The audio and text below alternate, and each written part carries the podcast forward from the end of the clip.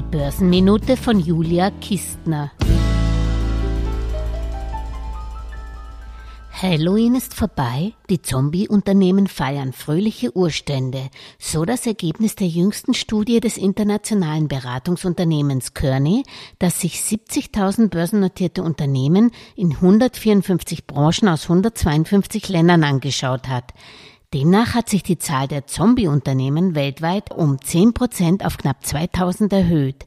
Gemeint sind jene Unternehmen, die drei Jahre in Folge nicht mit ihren operativen Ergebnissen die laufenden Zinsverbindlichkeiten decken können, sprich über kein funktionierendes Geschäftsmodell verfügen.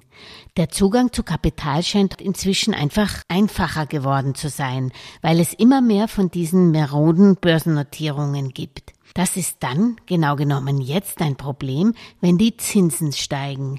Kearney befürchtet sogar, dass damit die Zahl der Zombies nochmals um 40 Prozent steigen könnte. Gefährdet seien hier vor allem der Mittelstand, was tragisch ist, zumal viele Mittelständler ja nicht einmal börsennotiert sind, es also noch viel mehr böse Überraschungen geben könnte.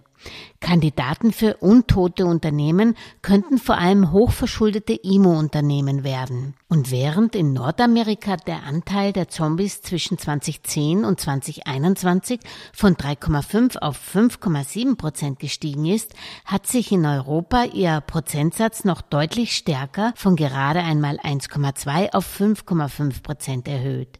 Es dürften etwa 500 Milliarden US-Dollar schlecht in Zombies investiert sein, schätzt ist Kearney.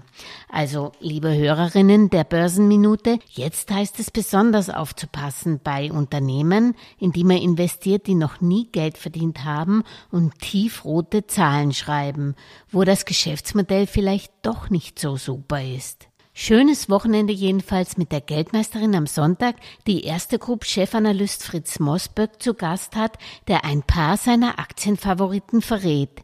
Ich hoffe, wir hören uns.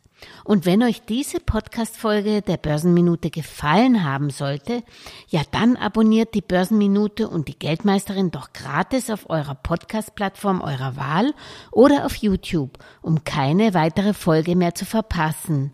Damit unterstützt ihr mich automatisch beim Podcast-Ranking. Vielen Dank. Alles Gesagte ist nur die persönliche Meinung von Julia Kistner und daher keine Anlageempfehlung und keine Rechts- und Steuerberatung. Für Verluste, die aufgrund von getroffenen Aussagen entstehen, übernimmt die Autorin Julia Kistner keine Haftung.